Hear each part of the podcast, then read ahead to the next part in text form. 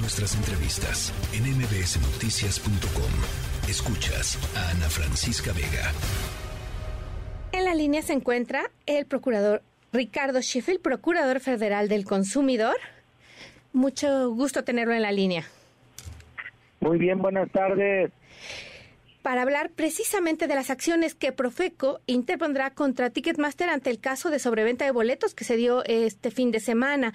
Primero preguntarle, ¿cuántas personas son las afectadas por la sobreventa que hubo en este fin de semana por, en, durante el concierto de Bad? Mira, el primer día, el viernes, fueron mínimo 1.600, que es las que tenemos ubicadas, y al día siguiente, el sábado, se redujo a 110 personas, que ese sí ya es un número finito, ya definido, porque estuvimos con funcionarios en todas las puertas del Estadio Azteca. Entonces el sábado fueron 110 y hasta ahorita del viernes 1.600 personas. ¿Qué es esto que ocurrió? ¿Cómo, eh, ¿Qué es lo que les denunciaron los, los eh, consumidores, los asistentes al concierto, eh, sobre lo que estaba ocurriendo tanto viernes y sábado? Nos demostraron que habían comprado directamente a Ticketmaster los boletos, por lo cual no estamos hablando de reventas ni de tranzas en las redes sociales, sino de problemas de ellos. No sabemos si de mala fe, con dolo o realmente un error. Pero las personas, en los casos que detectamos, son personas que pagaron los boletos, en algunos casos desde febrero, y que a la hora de accesar no les permitieron accesar. Estamos hablando de Ticketmaster, una empresa transnacional que opera prácticamente en todo el mundo, que tiene décadas dedicada a la logística para la emisión de boletos. Entonces, el margen de error, y más con los precios que nos cobran a los consumidores, muy, muy altos, hace años eran del 8%, ahora andan arriba del 15%, en muchos casos hasta sobrepasa el 20%. Entonces, con esos márgenes, con esos años de experiencia, como consumidores no debemos tolerarle a Ticketmaster ni el más mínimo error. Y los errores en cualquier circunstancia se pagan.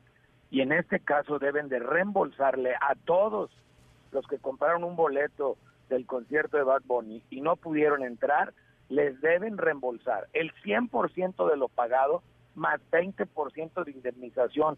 No hay otra. ¿Cuáles son las posibles sanciones que enfrentaría tanto la empresa y si hay personas involucradas, bueno, eh, trabajadores o personal, eh, digamos, de Ticketmaster, ¿cuál sería, cuál sería la vía legal a, seguir en este caso? Mira, lo primero es que le devuelvan a los consumidores su dinero más 20%. Ese es lo primero. Segundo, podría aplicarse una multa hasta del 10% de sus ventas del año pasado, que es el techo que marca la ley para estas circunstancias. Y el si hubiera una vertiente penal por empleados dentro de Ticketmaster, es el problema de ellos y son ellos los que lo deben de desahogar, no la autoridad. Y una pregunta más, procurador, ¿habría alguna en, después de estas situaciones y de estas denuncias, que aparte se habla que no es solo en este caso o de este concierto exclusivamente, ¿habría o se ha pensado en alguna revisión en la cuestión de competencia? Porque pues es un actor, digamos, dominante. Yo, he hecho, yo he hecho un llamado público a que la COFE se debe de, de intervenir. Hace algunos años, yo soy asiduo a los espectáculos, sobre todo teatrales, hace algunos años había dos empresas emitiendo boletos. Y con esa competencia, pues, cuando mucho pagabas el 8%, Ahora, con una sola empresa, ve dónde andan las comisiones ya por emitir un boleto. Ellos no son el artista, ellos por, ellos no son el promotor, ellos son los que emiten los boletos, por favor. ¿Cómo es posible que, que nos tengan secuestrados a millones de consumidores? Debe de intervenir la Comisión Federal de Competencia Económica. Hay evidentes, evidentes motivos para que intervengan en este caso.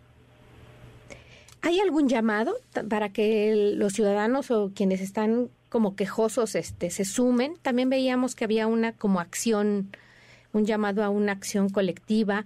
Este... Mira, la acción colectiva es para aquellos que habiendo eh, comprado boletos de un evento que se canceló, no hayan sido reembolsados por el monto total pagado.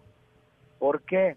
Porque esta empresa Ticketmaster en Estados Unidos, en Canadá y en la Unión Europea, cuando se cancela un evento deportivo, artístico, musical, le reembolsan a sus clientes no solo el valor del evento, sino también lo que ellos cobraron por su servicio.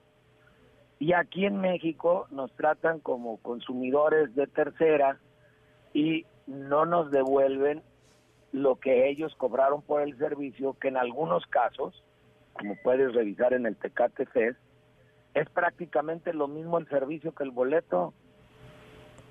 Ese es, la, ese es uno de los motivos medulares de la acción colectiva que está abierta a la que para que cualquiera que haya sido afectado se sume. Perfecto, pues muchísimas gracias por, por, estos estas luces de lo de cómo camina precisamente este, estas acciones para para que haya eh, reembolso y, y, una mejor atención ¿no? para los asistentes a, a, eventos masivos, a conciertos y a eventos artísticos, como señala. Y, y sobre todo cuando es Ticketmaster, que será siempre porque no hay otro. Hay además una demanda, que sería esta demanda, lo del 10% a la empresa, ¿sí, verdad? Tenemos una acción colectiva que esa es una demanda, eso está ante el Poder Judicial. adicional a ello, este problema de Bad Bunny, y si amerita otro caso, pues como lo abrimos también. Hasta ahorita en otros conciertos y eventos han sido menor la cantidad de quejas y de situaciones que se han podido resolver entre la conciliación de Ticketmaster y el consumidor afectado. ¿Cuál, ¿Cuál sería el porcentaje de aumento de estas conforme a esos otros casos que había menos denuncias? Ah, en este caso, ¿cuánto se elevó? Lo que te puedo decir es que la conducta en este año de Ticketmaster ha cambiado mucho con referencia al 2019, porque el 2020 y el 2021 fueron años atípicos. Y al ser años atípicos, pues no son un buen referente para comparar. Ok, perfecto. Pues le agradezco muchísimo, procurador. Estaremos en contacto para ver cómo va desarrollándose esta, esta acción colectiva. Gracias a ti, fuerte abrazo. Gracias. La tercera de MBS Noticias.